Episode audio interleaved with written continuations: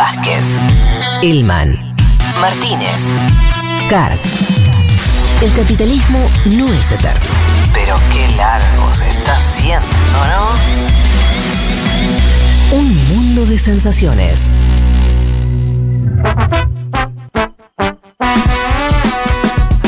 Te parece, nos vamos del país trasandino a Estados Unidos, porque esta semana, bueno, como habrán visto seguramente, el FBI allanó la mansión de Donald Trump en Mar-a-Lago.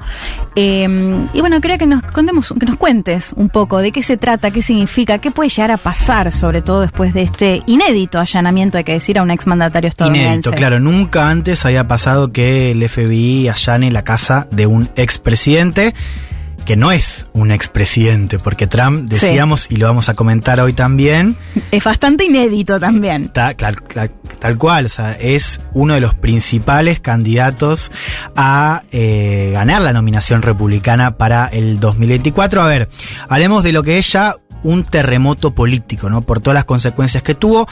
El lunes allanaron la casa de Trump, la mansión en Mar-a-Lago, en Florida, Palm Beach. Decíamos, la primera vez que un expresidente es allanado.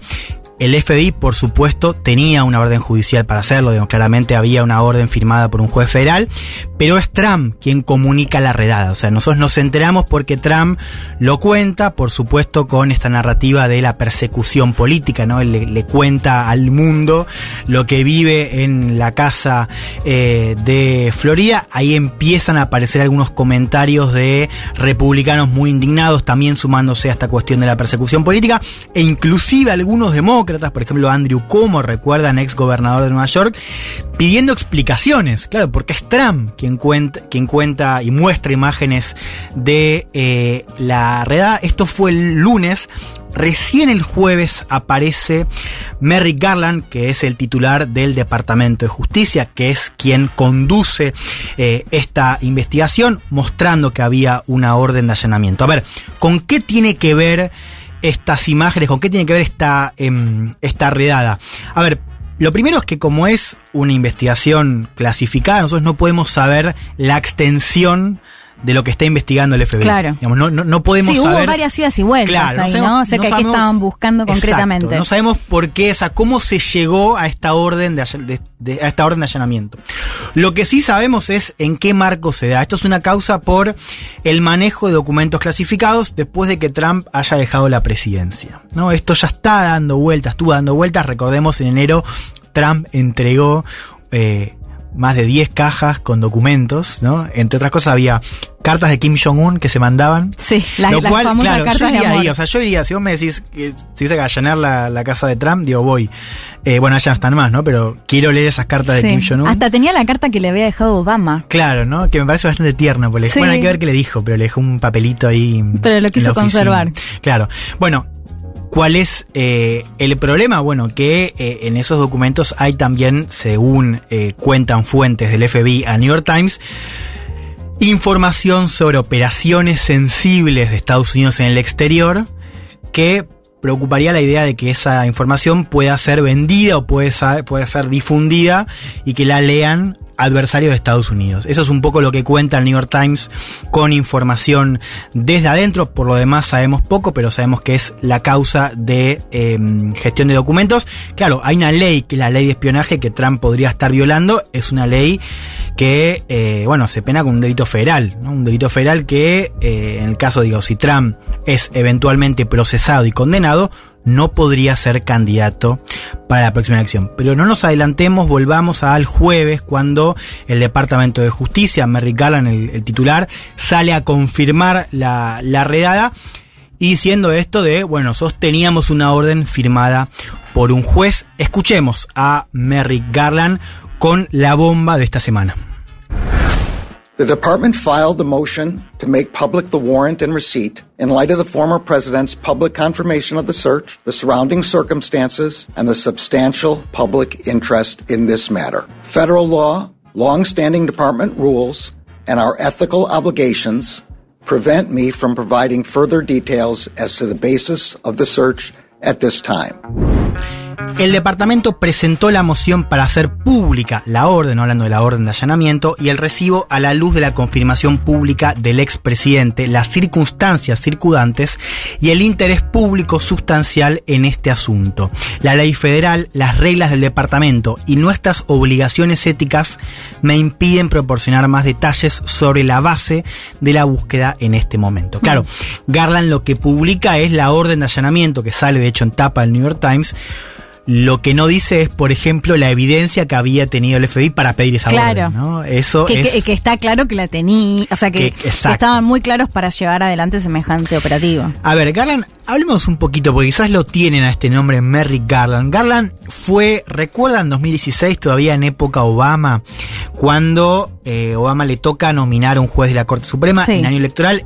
Obama propone Sí. a Merrick Garland, que es mm, era en ese entonces un candidato progresista pero moderado, digamos, no era un radical ciertamente. Bueno, ahí los republicanos se niegan siquiera a tratarlo en el Senado, ¿no? Por eso también queda un poco eh, es su nombre en, en el escenario político. Y Biden, cuando asume el poder, lo nombra como eh, titular del Departamento de Justicia. Un dato no menor, que es que el Departamento de Justicia no le comunica a la Casa Blanca el allanamiento. ¿no? Esto dicen eh, tanto en la Casa Sí. Blanca como en el Departamento O sea, de Justicia. Biden no sabía nada. Biden supuestamente se entera por las noticias. Claro. ¿no? Eso es lo que dice la Casa Blanca Sí. y el Departamento de Justicia. Una cosita más de Garland, la escuchamos, tiene que ver con las amenazas, y esto es bastante significativo o sintomático, las amenazas que comienza, a recibir el FBI de seguidores de Trump. Que cuando se filtra, porque lo hace Trump, el allanamiento, desde amenazas por redes sociales hasta directamente tipos intentando entrar a las oficinas del FBI. Sí. De hecho, a uno en Cincinnati, en una, una de las sedes del FBI, lo terminan matando agentes. O sea, ya hay un muerto en el Sí, marco sí. de eh, todo el revuelo por esta causa. Bueno, también se refirió Merrick Garland a esas amenazas. Lo escuchamos. I will not stand by silently when their integrity is unfairly attacked. The men and women of the FBI and the Justice Department are dedicated, patriotic public servants. I am honored to work alongside them. No me quedaré callado cuando su integridad sea injustamente atacada, ¿no? Hablando de los agentes que recibieron amenazas, los hombres y mujeres del FBI y el Departamento de Justicia son servidores públicos dedicados y patriotas y me siento honrado de trabajar junto a ellos, ¿no? Este mensaje de apoyo que es sintomático también del clima que vive Estados Unidos, ¿no? Esto de que los agentes sean amenazados después del eh, allanamiento, digo, dice bastante sobre el estado de cosas en eh, Estados Unidos. Vamos un poco al escenario político. A ver, la principal pregunta hoy del escenario es si Trump va a ser procesado o no. Claro. ¿No? Esa es una decisión Sí, porque cambia el panorama completamente. Claro, ¿no? Porque yo les contaba, esto es un delito federal. Si Trump efectivamente es procesado y eventualmente condenado, no podría ser candidato, pero más allá, digo, si ya Trump es procesado, eso va a ser una bomba, digo, Sí. una- va, va a aumentar significativamente eh, la, la polarización y el clima social y político. Recordemos una cosa más, esta no es la única causa que tiene Trump, ¿no? Mm. hablemos un poquito de eso. Esta es una de una larga pila de causas que tiene acumuladas el expresidente, algunas de ellas son no menores, pero digamos menores al lado de esta, ¿no? Tienen más que ver con cuestiones civiles, ¿no? Vinculadas Claro. a irregularidades fiscales de... Más en su parte empresarial. de de- claro, se parece que inclusive ya estaban siendo investigadas Claro. cuando él era presidente, pero hay otra gran investigación que también tiene mucho, em, que causa mucho revuelo, que es su rol en el asalto al Capitolio, recuerdan, ¿no? Después de haber dejado el poder, a Trump se lo está investigando por su rol en la incitación a esta turba que entró al Capitolio, un intento de golpe de Estado, pero también en los intentos de interferir en la justicia electoral y en el colegio electoral, ¿no? Eso es lo que está describiendo el Congreso. Quizás escucharon algo, tiene que ver con las audiencias que se están dando, una audiencia de carácter bipartidario porque hay unos republicanos, pero en realidad son más demócratas que republicanos, y que están describiendo con testigos de manera muy exhaustiva cómo Trump tuvo un rol central en toda la avanzada para revertir el resultado, ¿no? Desde la cuestión de la narrativa de fraude, desde su incitación a la violencia, desde su rol inclusive en esas horas eh, que llevan al asalto al Capitolio y después por cómo presionó en la justicia electoral para revertir los resultados. Bueno, eso también puede ser un delito federal y está en la pregunta de Garland acerca de si Trump va a ser procesado o no. Hmm. A eso se le suman la cuestión de los documentos y lo decimos del comienzo, es una situación inédita. Sí. Ningún presidente de Estados Unidos fue procesado, porque recuerdan, Nixon renuncia antes del impeachment y a Nixon lo perdona, ¿no? En el marco del Watergate. O sea, no hay, no hay Claro. ningún precedente de un expresidente procesado y a esto se le suma el hecho de que Trump no es un expresidente como cualquiera, ¿no? Es Mm. la primera vez que un expresidente de Estados Unidos sigue teniendo un rol central en el escenario y puede ser candidato después de dejar la presidencia, ¿no?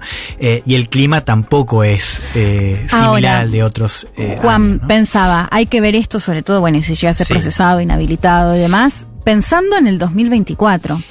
Pero en un par de meses están las elecciones legislativas en Estados Unidos. Si- difícilmente por los tiempos, ¿no? Se llegue a, tomar una decisión antes de estas elecciones legislativas. ¿Cómo puede impactar esto, no? Porque lo que vimos en los seguidores Mm. de Trump es que salieron, por supuesto, a apoyar esta, esto que plantea el propio Trump de decir esto es persecución política, esto acá no pasaba, esto pasaba en los países Sí. rotos del tercer mundo. ¿Querés Eh, que te dé un dato? sí. Para profundizar un poco. A ver, encuesta de esta semana de Político, de uno de los Sí. medios eh, de referencia en Estados Unidos, Sí. dice que el 70%, 70% del electorado republicano cree que el allanamiento tuvo motivaciones políticas. ¿no? Eh, está bien, es una pregunta más acotada, no tiene que ver con, si querés, todas las investigaciones a Trump, sino lo que fue este allanamiento, pero es bastante revelador, Sí, ¿no? totalmente. Eh, un número muy similar de cuando vos preguntabas en encuestas em, si los republicanos creían en la narrativa de fraude de Trump, la mayoría estaba Mm. a favor, ¿no? Entonces, efectivamente, marca que todo lo que está diciendo Trump tiene eco en las bases republicanas y va a tener eco en em, la elección que vos marcás, la elección de medio término. Y la gran pregunta ahora es si esto va a acelerar, si querés, la, mm, el anuncio de Trump, porque Trump no anunció formalmente que va a ser candidato. Claro. Pero sí ha dicho que la pregunta hoy es si es antes o después, ¿no? Y ese antes o después tiene que ver Sí. con si es antes o después de, em, la, de las elecciones de medio término, ¿no? Sí. Además no confirmada, pero dando a entender que él está dispuesto igual a Sí, presentarse. sí, él ya lo, lo está diciendo y él habla también de 2024. Él dice que casi como Macri que habla de un primer tiempo, ¿no? Bueno, él Claro, habla un sí. poco también en esos términos. Y se instala de vuelta esta narrativa, o de vuelta no, se instala con, con más vigor esta idea de Trump como un perseguido político, ¿no? Eh, escuchemos una, un testimonio que me pareció interesante, es de Michael de Antonio, que es uno de los biógrafos de Trump, entrevistado por CNN el día de la redada, diciendo que Trump ya se estaba preparando para esto. O sea, que en su campaña de 2024 él ya se estaba preparando para algún tipo de operación judicial como la que tuvo el lunes pasado. Escuchemos a Michael de Antonio, biógrafo, o uno de los biógrafos de Donald Trump. So he's been prepared for this strategy all along. He issued a campaign style commercial within hours. This was prepared in advance. So he's an expert at spinning everything into publicity. He believes all publicity is good publicity. And that hardcore Trump group, 35% of the electorate, is going to be electrified by this. I, I, I think he's having a good day, actually. Que decía el biógrafo, bueno, él estuvo preparando esta estrategia todo este tiempo, lanzó comerciales de campaña a las horas de que se conoció la noticia, esto estaba preparado desde antes, él es un experto en convertir cualquier cosa en publicidad, él piensa que toda publicidad es buena publicidad.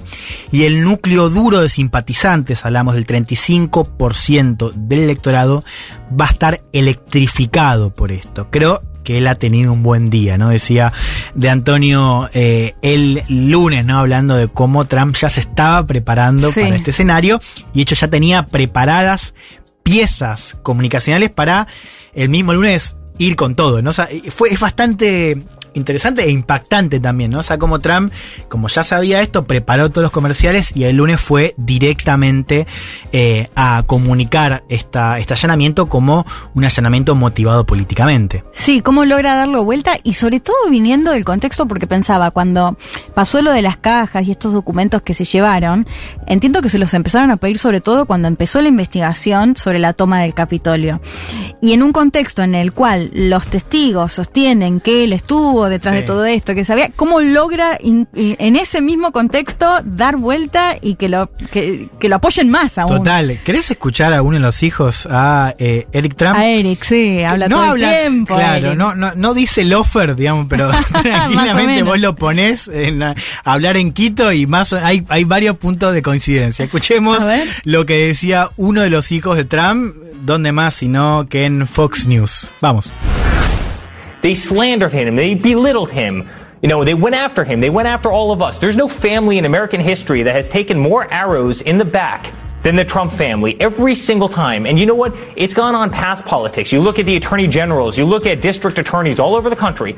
All they want to do is they want to get Donald Trump. They raise money on it. They send fundraising emails about it. They brag on camera about it. They go after him. They subpoena him. I'm probably the most subpoenaed person in the history of the United States. Every single day we get another subpoena. And they do it for one reason. Because they don't want Donald Trump to run and win again in 2024. And Sean, that's what this is about today. Lo difamaron, lo denigraron, fueron contra él y contra todos nosotros. No hay ninguna familia en la historia de los Estados Unidos que tenga tantas flechas clavadas en la espalda como la familia Trump. Y esto va más allá de la política. Vos ves al fiscal general, a los fiscales de distrito, todo lo que quieren hacer es agarrar a Donald Trump. Juntan plata para eso. Mandan emails de recaudación. Presumen sobre eso en vivo. Van contra él. Lo citan a declarar. Yo debo ser la persona más citada en la historia del país. Todos los días llega una citación. Y lo hacen por una sola razón. No quieren que Donald Trump sea candidato y gane en 2024. Esto decía Eric Trump. Recién Leti decía... No, me confundí, me confundí con Ah. Donald, con su hermano. Ah, porque decías El que era- barbudo. claro, sí, porque decías que era, era bien parecido, parecido de alguna manera. Mm, Era no son mozo. bastante distintas, pero eh, yo me refería a Donald claro, Jr. no, eh, sí, Eric. El barbudo, el barbudo, claro, que habla mucho también Ese Fox. te gusta más. No, no gustarme ninguno. Ok, bueno, perfecto. Eh, volvamos un poco, yo les contaba de esta nota del New York Times que estuvo difundiendo eh, algunas fuentes de las causas eh, de, de Trump, sobre todo con eh, fuentes del FBI, ¿no? Hablando de estas operaciones sensibles en el exterior que estarían en estos documentos que se quedó Trump y que presuntamente el FBI los pudo allanar, o sea, se los, se los arrebató, digamos, en este allanamiento en Mar-a-Lago. Esa nota del New York Times dice otra cosa, que es que ya hay fisuras dentro del Partido Republicano. Algunos de los que salieron a hablar de persecución política el lunes, después bajaron el perfil porque se enteraron que podrían venir más revelaciones que lo complicarían más a Trump. ¿no? Que eso es lo que no sabemos. Qué otras cosas están pasando en el marco de esta causa y por qué el New York Times dice que hay republicanos que están decidiendo bajar el perfil porque se van a venir más cosas. Bueno, veremos qué más se viene. Mientras tanto, Biden saludando a gente invisible, así que seguiremos, por supuesto, lo- todo lo que pase en Sí, Estados Unidos. Con una tensión social altísima. Altísima, sí. Y ya vimos lado. lo que puede llegar a pasar, ¿no? Exactamente. Eh, así que bueno, por supuesto seguiremos de cerca lo que pasa en Estados Unidos. Muchísimas gracias, Juan. A vos, Leti.